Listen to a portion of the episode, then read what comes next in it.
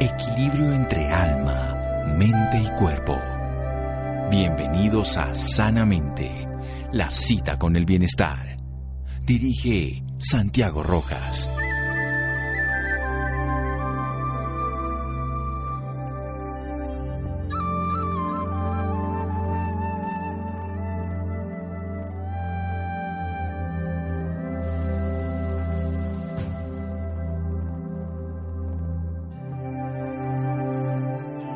Noches, estamos en Sanamente de Caracol Radio, estamos en Semana Mayor, Semana Santa. Para muchos está desconocido esta fecha porque se la tomaban como unas vacaciones y no sabemos realmente en qué condición estamos muchas de las personas.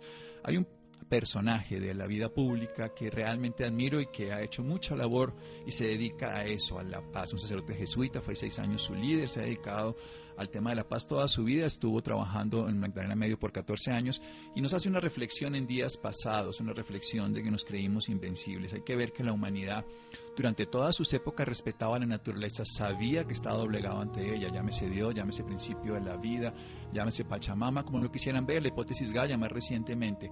Sin embargo, ahora nos creíamos que podíamos controlarlo todo, que lo que importante era la economía, el estatus, el poder, muchas otras cosas, y la vida nos pone en jaque, lo, lo femenino vuelve a resaltar, tenemos que quedarnos en casa como la, la, madre, como la madre casa, como la madre tierra, los delfines vuelven y salen, las aves vuelven y vuelan, muchas cosas para reflexionar, pero sobre todo qué podemos hacer en esta semana mayor. ¿Y quién mejor que este padre, Francisco de Rú? Padre, un honor tenerlo aquí, muchas gracias y buenas noches. Mil gracias Santiago por invitarme y por invitarme a una audiencia que, te, que sigue en todo el país este programa tan importante para todos nosotros. De verdad, gracias. Bueno, padre, entonces, ¿cuál es el sentido de la Semana Mayor para este momento, sobre todo que está un poco tergiversado en vacaciones, en rumba y todo, y ahora nos tenemos que la Pachamama nos pone a estar en la casa? La Semana Santa nos pone en el misterio de Dios, en, en Jesús, que nos expresa cómo Jesús se llena de compasión ante nuestra fragilidad humana y sin juzgar a nadie pasarle cuentas a nadie, sin ponernos contra la pared ante la tragedia nuestra, entrega su vida. Es su manera más profunda de expresar una solidaridad radical, de hacer, hacerse sentir que se identifica con nuestra fragilidad más profunda y nos acoge en el misterio de la vida y nos invita justamente a vivir juntos este misterio que compartimos juntos, todas las mujeres y los hombres y por supuesto en unión con el misterio de la naturaleza tan honda. Aquí estamos en esto, conviviendo juntos en la Semana Santa, lo más profundo de nuestra vida. Y en esto nos unimos con las tradiciones judeocristianas y con las tradiciones espirituales del mundo.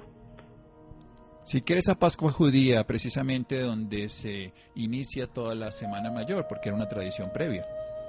Es cierto, Jesús Jesús no murió en la cruz, a Jesús lo mataron.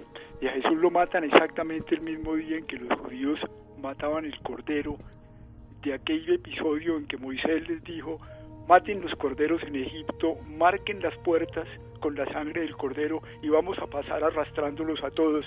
Es el momento de la liberación. A Jesús lo matan en ese momento también, ese mismo día. Y por eso su, su actitud de fondo, por eso de Jesús se dice, este es el Cordero de Dios no quiso que mataran a nadie. En adelante es su solidaridad más profunda con el drama humano. Este drama de nuestras estupideces, de nuestra incapacidad de comprender la realidad, de nuestros orgullos y nuestros odios y, nuestra codicia. Jesús se pone en eso.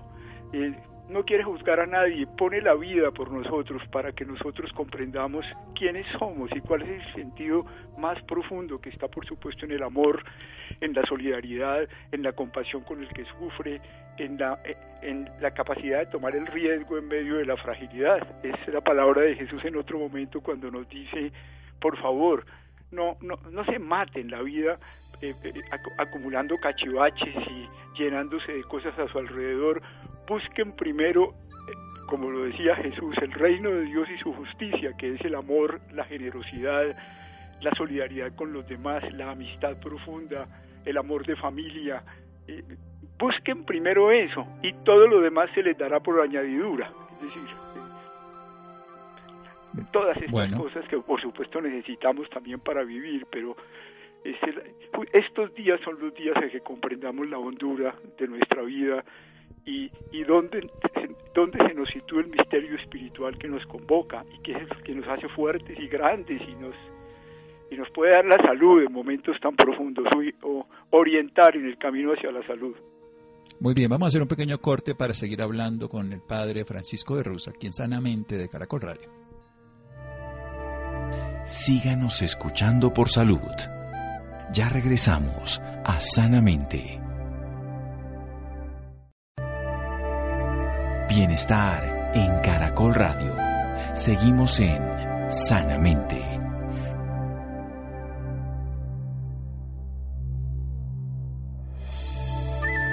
Seguimos en Sanamente de Caracol Radio. El padre Francisco de Ruz, sacerdote jesuita, seis años fue su líder, dedicado a los temas de la paz. Nos está hablando del misterio que está viviéndose en este momento en nuestro corazón si somos capaces de abrirnos a Jesús, la comprensión ante nuestra fragilidad humana, la solidaridad radical, como Él no lo mostró, que Él prefirió morir a no matarse nadie más, no los corderos de esa época la Pascua judía, sino realmente las muertes sin sentido en la búsqueda de un ideal mundano. Son solamente esas necesidades psicológicas y de ambición que no tienen sentido porque nuestra verdadera esencia está hecha para el amor, la generosidad, la amistad sin límites y la solidaridad, esa solidaridad radical que nos acoge en el misterio de la vida como Jesús lo hizo y en esta época de Semana Santa nos recuerda al Padre Francisco de Ruth. Quiero que vayamos a ese artículo tan especial que usted escribió de que nos creímos invencibles para que pongamos énfasis en esa palabra que usted bien destaca, la vulnerabilidad humana, como una realidad ante una vida que es mayor que nosotros, que nos acoge, que es la vida del planeta. Sí, efectivamente, Santiago, habíamos pensado que éramos una especie de dioses. Harari había escrito su libro de Deus Homo, el Dios hombre, que nosotros nos devoramos entre todos.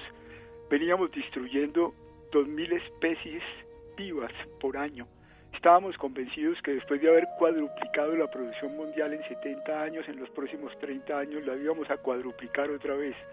Sabíamos que el crecimiento económico a esa velocidad se acumulaba en el 10% más rico en el mundo y en Colombia. Estábamos pensando que la muerte la íbamos a arrinconar cuando cumpliéramos los 150 años o más allá. Despreciábamos a los indígenas y despreciábamos a los campesinos porque nos parecían como vidas inferiores. Y de pronto se nos viene esta realidad de que estábamos metidos en una nube de ambición y de centramiento en nosotros mismos y de echarnos cuentos a nosotros mismos detrás de lo real, o si usted quiere metiendo la cabeza en la tierra como avestruces, y nos aparece el coronavirus, y nos aparece para hacernos sentir la fragilidad de lo que somos y nuestra extraordinaria vulnerabilidad. Después de todo, dentro de seis o siete décadas o cinco décadas, todos los que oigan este programa, como serán históricos los programas que tú haces, Santiago, habremos pasado, nos habremos ido todos nos vamos porque la muerte nos llega a todos por igual. Y lo bello es comprender que en medio de esta vulnerabilidad vale la pena vivir con entusiasmo y decisión en el amor y que aquí lo sentimos de una manera inevitable. O todos estamos en la cama o todos en el suelo. Es un asunto de vida o muerte. Si nosotros no cuidamos ahora de cerca de 10 millones de colombianos que no tienen trabajo, que no tienen forma de comer si no les ayudamos en este momento ni de protegerse. Yo tengo amigos, he vivido toda mi vida en los barrios pobres y viven en sus casas son dos cuartos con una cocina y, ahí están hacinadas siete personas. Y esas siete personas no pueden salir a trabajar, no tienen ahorros porque ellos viven al día. Están limpiando vidrios de los carros, están vendiendo frutas en las calles, están arrastrando una carreta con basura. Y si ahora los dejamos solos y además todos los que están en la economía informal, nosotros tenemos salarios en medio del trabajo que estamos haciendo, ellos no. Y si no cuidamos de ellos, hay un momento en que tendrán que decidir, corramos el riesgo del virus, pero salgamos a la calle porque primero es comer y primero es vivir que cualquier otra cosa. Santo Tomás de Aquino, el gran teólogo católico, lo puso en una frase que es muy dura, cuando dijo, in extrema, necesita, in extrema necessitate omnia sum comunia. En la necesidad extrema, usted puede ir y llevarse la comida que necesita para su casa y puede meterse en supermercado y llevarse la comida que usted necesita. Tiene que hacerlo porque primero está la vida de su hogar. Si no cuidamos de eso en este momento, nos va vamos a encontrarnos en una paradoja, y es que la gente vendrá a llevarse todo, invadirá las ciudades y por supuesto acelerará la pandemia. Y esto nos hace reflexionar en una cosa muy profunda, así es que todos dependemos los unos de los otros, es que todos somos llevados los unos por los otros. Es que los 80 mil millones de pesos que ha dado Luis Carlos Sarmiento, que es, un gesto maravilloso, qué bueno que se multipliquen. eso sí es lo que hace grande a Luis Carlos Sarmiento, no el haber acumulado tanto dinero y ser un gran negociante, sino el hecho de decir, primero está la gente que yo mismo, y yo no yo no puedo tener dignidad si la dignidad de los demás no está asegurada. Y esto es lo que nos está mostrando en este momento la realidad que vivimos, que nos tiene que hacer muy humildes. Aquí es tan importante el más pequeño de los indígenas o de los negros del Chocó que cualquiera otro de nosotros. Y si no comprendemos que, que vamos juntos en este camino, no será posible que salgamos adelante. Yo espero que, justamente e, esta situación que vivimos nos ayude a cambiar no solamente como colombianos, sino como, como humanidad, que, que, realmente entendamos que estábamos locos por donde andábamos y que, y que la esperanza está justamente en esta grandeza de poder vivir apoyándonos los unos a los otros y construyendo juntos en la precariedad de lo corto de la vida, pero donde vivir la plenitud y vivirla, por supuesto, con salud hasta donde sea posible y celebrarla todos juntos, pues es lo más grande que podemos hacer como compañeros de camino y compañeras de camino. Padre, usted está diciendo algo muy interesante y es que realmente la humanidad está enferma y tal vez nosotros juzgamos como enfermos a los del coronavirus, el del COVID-19, como lo llamamos los médicos. ¿Cuál es esa enfermedad entonces que estamos viviendo como humanidad a la cual tenemos que curarnos independientemente que obviamente se deben mejorar las personas que padecen la infección viral? Me parece muy bien puesto. ¿Cuál es la enfermedad que tenemos como, como humanidad? Mi sentir es que nos hemos sumergido en el egoísmo y en la codicia.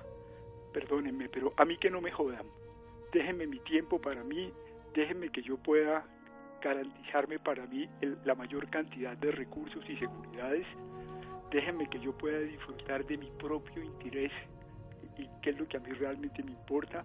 Gracias a que, que construyeron este modelo económico que me permite vivir al servicio de mí mismo y los demás que se jodan pretendiendo que con eso podemos conseguir cualquier cosa. Y esa enfermedad nos ha llevado, por supuesto, a destruir el planeta. Es que nosotros nos hemos venido contra la naturaleza de la manera más salvaje, a través de todas las formas de minería y, por supuesto, peor con la minería criminal. Nosotros hemos pretendido que ahogando la atmósfera, eh, envenenando la atmósfera y destruyendo las selvas, tenemos algún futuro, pero siempre por esta codicia visitando a los coquis, que son muy amigos tuyos, Santiago, el otro día, nos hicieron una reflexión que me marcó muy profundamente y muy simple. Nos dijeron, miren, el misterio del espíritu creó la naturaleza y con la naturaleza puso el conocimiento en cada uno de los seres, en el agua, en el bosque, en cada árbol, en cada animal de la selva, y nos permitió a los seres humanos entender ese conocimiento, que era el conocimiento para nosotros pero nosotros empezamos a matar a los seres de la naturaleza. Y al matarlo fuimos matando el conocimiento. Y terminamos ya pobres de conocimiento en matarnos a nosotros mismos. Y un día la naturaleza va a acabar con nosotros mismos. Ese mensaje tan simple es muy profundo porque nos dice, por favor, ¿dónde estamos? ¿Por qué no comprendemos que podemos perfectamente hacer las cosas de otra manera? ¿Por qué tenemos que tener en el mundo casi dos mil millones de personas excluidas? ¿Por qué podemos pretender que, que se puede vivir con grandeza cuando, cuando muchos otros en el mundo y en nuestro país no tienen acceso pues a las cosas básicas que, que nos permiten vivir en plenitud, vivir en la tranquilidad de un hogar para, para vivir en profundidad los sentimientos y las emociones y, las emociones morales que hacen crecer a los niños. ¿Por qué no podemos tener todos acceso a la salud y poder tener todos acceso a las cosas bellas de la cultura. Ahí está la enfermedad, en ese egoísmo inmenso. Sí, voy a hacer un pequeño corte otra vez, pero después quiero que usted nos dé unas pautas para que esta reflexión se vuelva práctica en el día a día, que no sea un problema ahora de los gobernantes, sino de todos los que somos equipo Colombia, equipo Humanidad, los seres humanos. Seguimos aquí en Sanamente de Caracol Radio. Síganos escuchando por salud. Ya regresamos a Sanamente. Bienestar en Caracol Radio. Seguimos en Sanamente.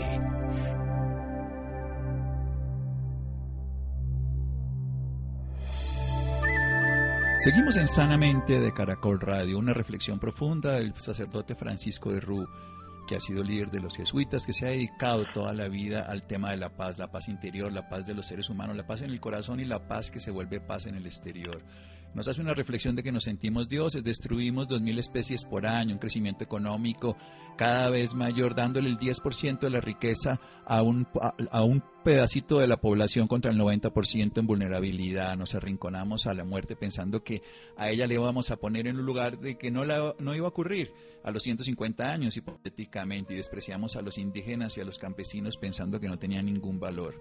En esa fragilidad que somos no nos dimos cuenta que éramos vulnerables y la naturaleza nos pone aquí, nos pone en esa realidad de que somos vulnerables. ¿Por qué? Porque empezamos a ir contra la natura, contra la atmósfera, contra los minerales. Los aborígenes nos enseñan que el conocimiento que está en todos los seres ahora, infortunadamente se está matando porque los matamos a ellos y al matarlos a ellos esa sabiduría de la naturaleza innata la estamos perdiendo. ¿Estamos enfermos? Sí, pero no de coronavirus. Coronavirus nos viene a recordar la enfermedad esencial, nos enseña el padre Francisco de, de Rú. Una enfermedad como humanidad que se llama egoísmo y codicia, el pretender que todo sea bien para cada uno de nosotros sin saber que somos parte de un ecosistema de una vida que nos vive, porque todos somos dependientes de todos, porque todos dependemos los unos de los otros. En el equipo Colombia, nuestra pequeña realidad, pero en el equipo Humanidad, la única realidad que nos vive, vivir con entusiasmo en el amor. Eso es lo esencial que tenemos que hacer.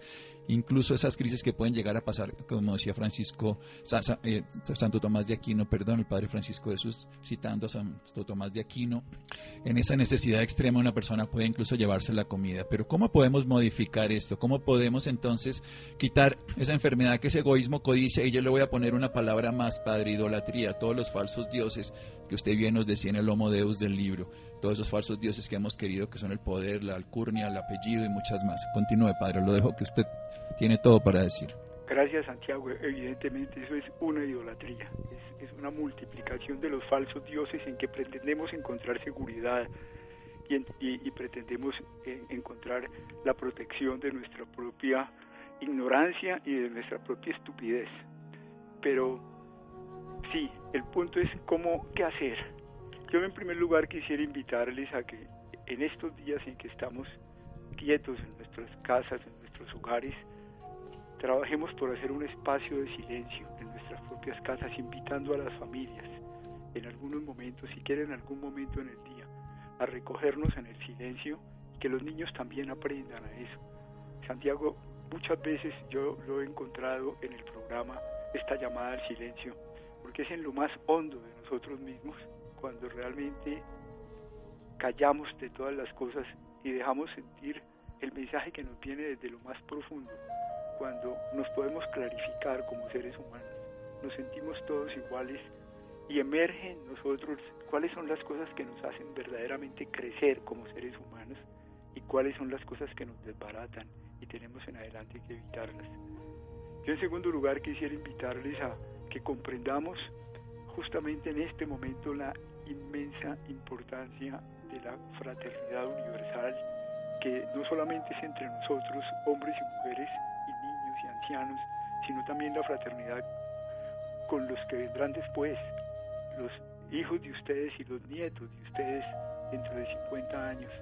El mundo que les vamos a dejar, el planeta que les vamos a dejar, la vida de ese planeta depende de que nosotros vivamos esta solidaridad colectiva.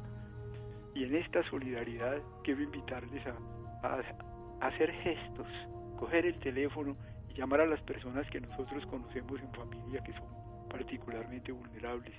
Si conocemos pobres que están sufriendo, aquí en Bogotá, en Ciudad Bolívar, en Cali, en Agua Blanca, en Cartagena, en esa magnitud de barrios populares que viven de la playa, salen a venderles cosas a los turistas, pero ahora no hay turistas, entonces no tienen que comer.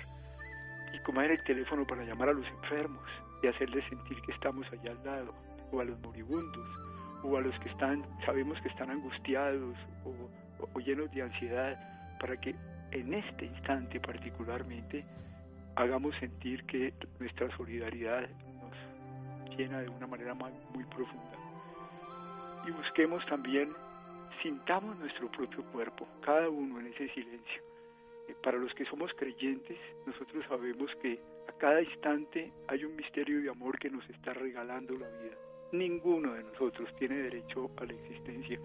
Ninguno de los que me están oyendo, y si tiene 50 o 80 años, hace 82 años, ninguno de ustedes existía. La vida, la vida de cada uno de nosotros es un regalo de amor, de un misterio que nos puso en el camino y que nos espera, y que nos espera juntos, que no lleguemos a encontrarnos con ese misterio un día separados los unos de los otros. Eso sería una tragedia inmensa porque nosotros nos llevaremos, el día que nos muramos, no nos vamos a llevar la tarjeta de crédito, ni nos vamos a llevar las casas, ni los carros, nos llevamos el amor que hayamos dado a los demás, el esfuerzo por construir un mundo entre nosotros, el esfuerzo para que haya paz en Colombia, la determinación de perdonar y de acogernos, eso nos lo llevamos, pero nos llevamos también nuestras oscuridades, nuestras mentiras, el odio, nuestro egoísmo, nuestra nuestras idolatrías, eso irá también con nosotros. Y con eso nos encontraremos ante el misterio del amor y sobre eso nos recordará la historia y lo recordarán sus hijos y sus nietos. Los invito entonces a que en el silencio busquemos estas profundidades que son lo que realmente nos une en lo que más profundamente somos. Y, en estos días de Semana Santa, unámonos en el misterio que los creyentes encontramos en la hondura del amor infinito que, repito, nos regaló la vida y nos espera. Bueno, muy bien, recogernos en el silencio, además ver la inmensa importancia de la fraternidad universal eh, para saber no solamente este mundo que vimos, sino el mundo que dejamos, porque mi padre me enseñó, mi querido padre, el padre biológico mío, padre Francisco, le digo a usted, me decía él que hay que sembrar árboles aunque nunca nos comamos sus frutos y creo que ese es un legado que siempre tenemos que pensar. Santiago, qué bueno llamar a, sembrar árboles y también, también por favor, solidaridad material. Eh, muchos estamos creando fondos, cuentas, donde podamos poner recursos que vayan directamente a las comunidades más vulnerables. Y hagámoslo, por favor. es un momento en que no dejemos, el gobierno tiene que hacerlo, pero saben una cosa, el esfuerzo del gobierno pone uno un, un billón seiscientos mil millones en este momento para, para ayudarle a las familias que van a tener hambre, pero los cálculos que tenemos es que se necesitan mensualmente más de cinco mil billones para evitar que el país entre en una crisis eh, social de volúmenes impresionantes. Pero eso yo no quisiera asustarlos porque ese no es el motivo. Es un momento de generosidad donde, donde eso tiene que pasar también a, asuntos materiales, en los, los creyentes. En hechos. ¿sí? Claro, con hechos, los creyentes en Jesús, Jesús solía decir, yo sé que este es un momento de mucha fe, hay mucha gente orando en sus casas, qué bueno, qué bueno, pero Jesús es muy claro, no, no solo el que ora, no solo el que dice, Señor, Señor, entra en el reino de los cielos, sino el que hace hechos, el que pone, el que pone en, acción, el que pone en acción la voluntad del misterio de Dios. Recuerden que decía, yo tuve hambre, era yo el que tenía hambre en los pobres. Yo tuve hambre y me dieron de comer. Yo estuve, me quedé, yo estaba enfermo y, vinieron a visitarme y acompañarme. A mí me llevaron a la cárcel y ustedes vinieron a verme era yo el que estaba en eso. Eh, felices los que entendieron. Y ojalá comprendamos en este momento, en este país que es muy cristiano. En este país sí, pero los golpes de pecho no le van a dar de comer a otras personas de una manera práctica. Sí tenemos cada uno que dar de lo que tenemos, cada uno tiene algo que dar, así sea economía, sustento, comida, consuelo, recursos, por supuesto, porque el hambre es biológica, las necesidades psicológicas que tenemos muchos son solamente banalidades, pero las biológicas son reales, el techo, la comida, la salud, el amparo, la educación, son realidades que necesitamos todos. Las otras, las superfluas, son las que generalmente manejan el mundo, pero hoy nos pone esta enfermedad mundial del coronavirus que en realidad solamente está poniendo en evidencia esas tres enfermedades del egoísmo, la codicia y la idolatría. Y padre, como punto final para una reflexión, ¿Cómo vivimos esta experiencia del temor, de la incertidumbre, como una oportunidad para sacar lo mejor de nosotros y no para entrar en desesperación, en culpar a otros, sin criticar y destruir sin construir? Santiago, yo estoy eh, convencido que lo que más engrandece la vida humana es la, la experiencia personal y colectiva de que somos profundamente vulnerables y de que nada de las cosas para nosotros están, están garantizadas con seguridad, que caminamos, amamos y, nos ayudamos los unos a los otros y nos acompañamos como lo hacen hoy en día los, los enfermeros y los médicos al lado de los enfermos que tienen el, coronavirus en medio de riesgos inmensos. Pero esto de vivir el riesgo en medio de la fragilidad y mostrar que la esperanza es posible que la humanidad tiene un destino extraordinario al que se llega de una vez cada vez que nosotros practicamos los actos gratuitos de, la entrega por los demás, del apoyo mutuo, de decir la verdad, de acogernos. Allí cuando florece lo más grande de nosotros y se pone en evidencia. Por eso vale la pena vivir. Yo quisiera insistir mucho en esto. Eh, este es un momento en que todos nos sentimos vulnerables, pues nos hemos tenido que meter en las casas, entre otras porque hemos encontrado algo que es tenaz. Eh, no conocemos exactamente el virus, no sabemos cuál es la, la velocidad con que se reproduce o se acelera, no sabemos si después de una primera onda puede venir otra, no conocemos en profundidad, pues yo no soy un experto en esto, pero el hecho de que no hayamos podido armar una vacuna pone, en evidencia que no, controlamos ese genoma ni controlamos la forma como nuestro sistema inmunológico puede comportarse con eficacia frente a él. Somos ignorantes. Pero hay una cosa muy bella y es que el, el, virus es una realidad, es una realidad de nuestro universo y, y, este, y este universo es un universo inteligible. Una de las cosas más bellas de este universo es que hay, un misterio de inteligencia detrás de esto y la comunidad científica va a encontrar la, respuesta. Pero, pero entre tanto estamos en la vulnerabilidad, en la vulnerabilidad y por supuesto después de encontrar el, coronavirus nos seguiremos muriendo eh, como por muchas otras cosas, pero es en esa fragilidad tan profunda que, se hace tan grande la dignidad humana. La dignidad humana tiene un valor absoluto, sin límite y extraordinariamente se vive eh, al interior de nuestra propia fragilidad y es grande en la medida en que unos a otros protegemos la dignidad de los demás porque tenemos que ayudarnos a vivir esta vida en plenitud. Genial, cuando reconocemos lo frágiles que somos, descubrimos la fortaleza de ser humanos integrados, de trabajar todos el uno al lado del otro, reconocernos como una humanidad una, una esperanza que nos da la incertidumbre, porque queremos controlarlo todo, pero lo que nos descubre esta enfermedad es nuestra ignorancia, pero también si podemos controlar otras cosas. De pronto al virus no, pero sí podemos controlar lo que le damos a los que tenemos cerca, el amor que podemos prodigar, la actividad que podemos hacer generosa, la escucha comprensiva del que está al lado y la contención de cualquier ser humano. Eso sí lo podemos controlar. El virus le tocará a la ciencia, se demorará, aparecerán otros, no lo sé. Pero la cotidianidad del día a día, la comida del vecino, lo que tengamos al lado, sí es nuestro. ¿Dónde podemos aprender más de usted? ¿Dónde tiene más reflexiones, padre, que se nos acaba ya este pequeño tiempo de oportunidad? Pues Santiago, programa, pues. yo, le diría a, a los, a quienes no son creyentes que no tengan miedo de vivir en plenitud su grandeza humana en, la solidaridad con los demás y allí encontrarán el sentido hondo de su vida. Y a los creyentes, a los que creemos en Dios, yo les invitaría a comprender que, Dios se nos da es en eso, en, esa experiencia profunda de, de sentirnos amados y de amar a los demás apasionadamente, pero sentirnos amados como puestos para compartir los unos con los otros un mismo camino. Es allí donde tenemos que, que vivir el misterio muy hondo que se entregue en la profundidad de cada ser humano y que para los creyentes finalmente se exprese en la fe.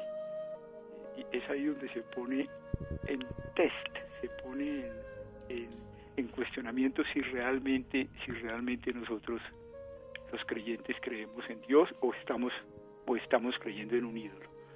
Así que no tengamos miedo de ser solidarios, de amar, de, de entregarnos los unos por los otros, de mantener la esperanza en esta humanidad pegada a la naturaleza, a la, a la Pachamama, a la tierra, y a los que vendrán dentro de 50 y 100 años que, nos recordarán agradecidos por haber comprendido que teníamos que salir de las idolatrías y de la codicia.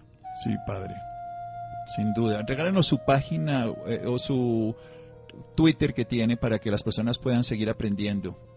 Ay, perdón, mi Twitter es eh, creo que es numeral Francisco de Ru. Sí, arroba.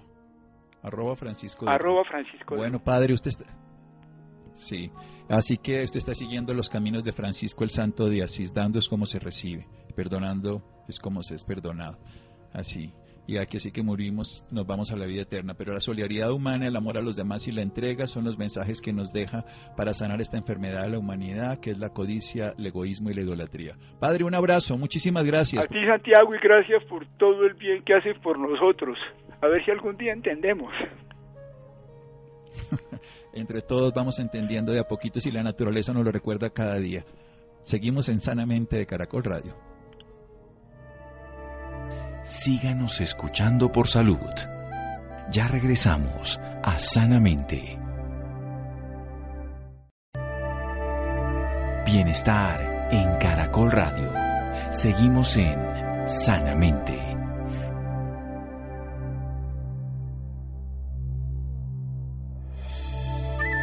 Seguimos en Sanamente de Caracol Radio, las reflexiones del Padre, el sacerdote Francisco de Rú, para que seamos capaces de recogernos en el silencio, la importancia de la fraternidad universal del presente y para el futuro y solidaridad material, reconociendo la vulnerabilidad de nosotros, esa fragilidad que nos demuestra la dignidad humana, una solidaridad humana que permite amar a los demás y una entrega. Bien, vamos a cambiar de tema. Bavaria entregará 100.000 botellas de gel antibacterial elaborado con el alcohol extraído durante la producción de la cerveza.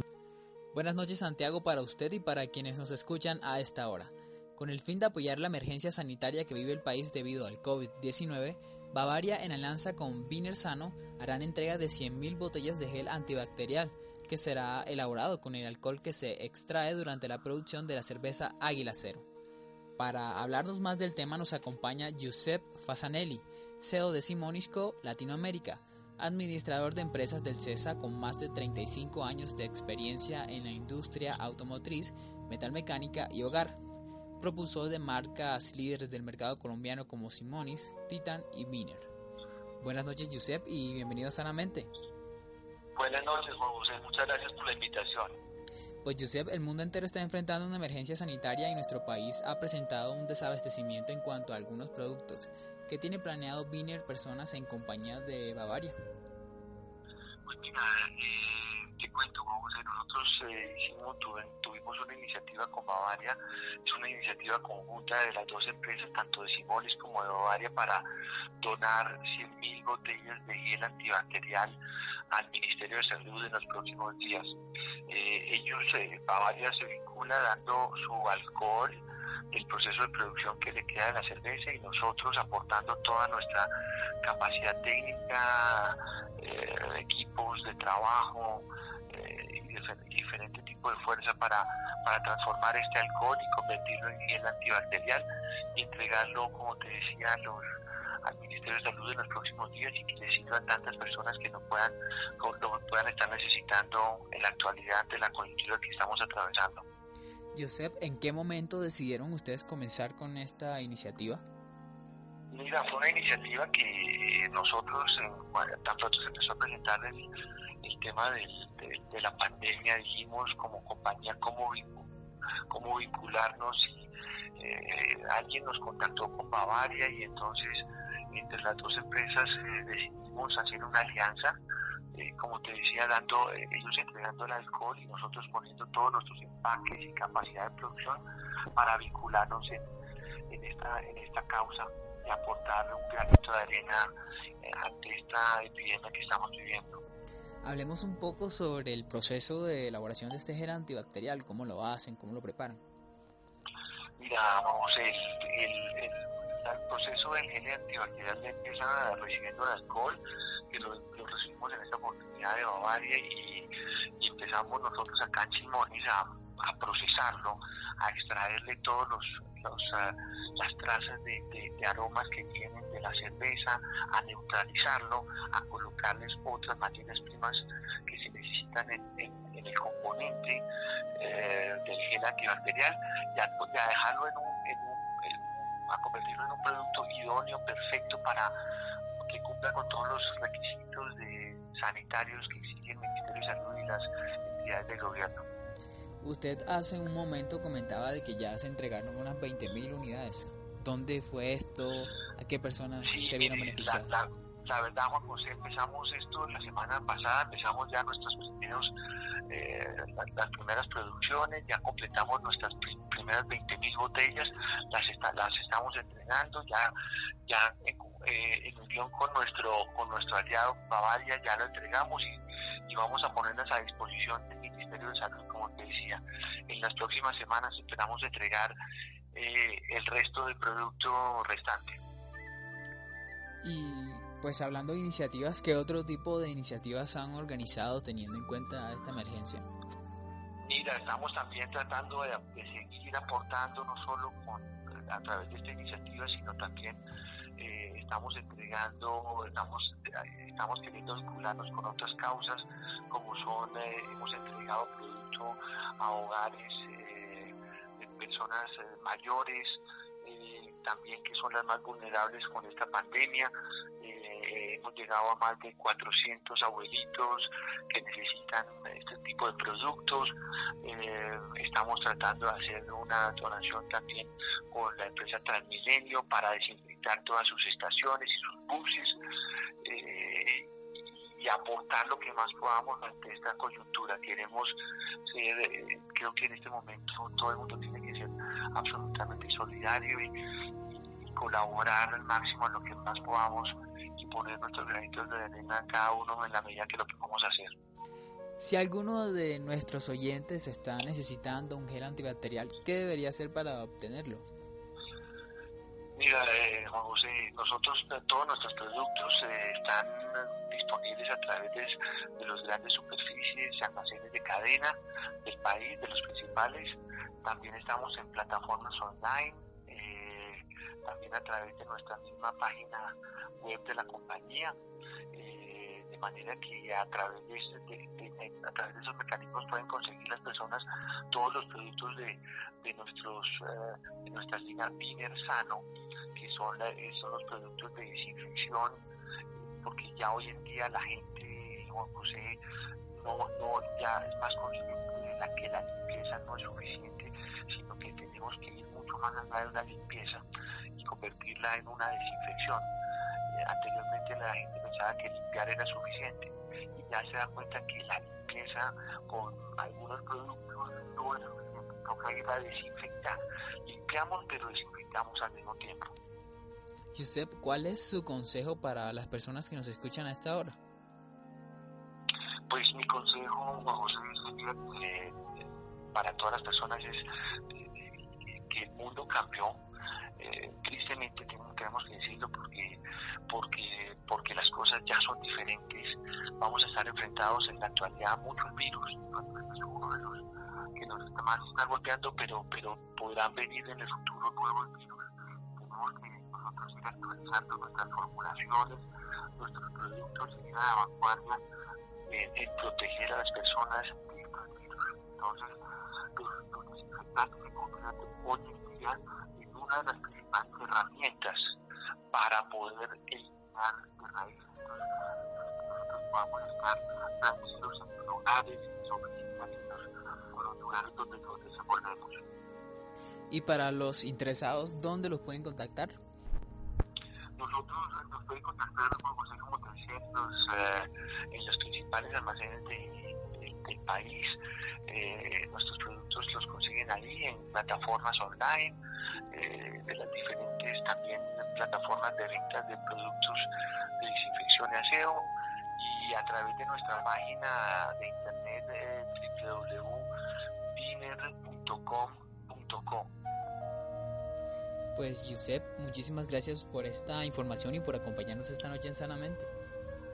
Juan José, mil gracias a ti por la invitación y un cordial saludo. Bueno, llegamos al final de Sanamente. Muchas gracias a Iván, muchas gracias a Juan José, Ricardo Bedoya y Jessy Rodríguez. Quédense con una voz en el camino con Ley Martín. Caracol piensa en ti. Buenas noches.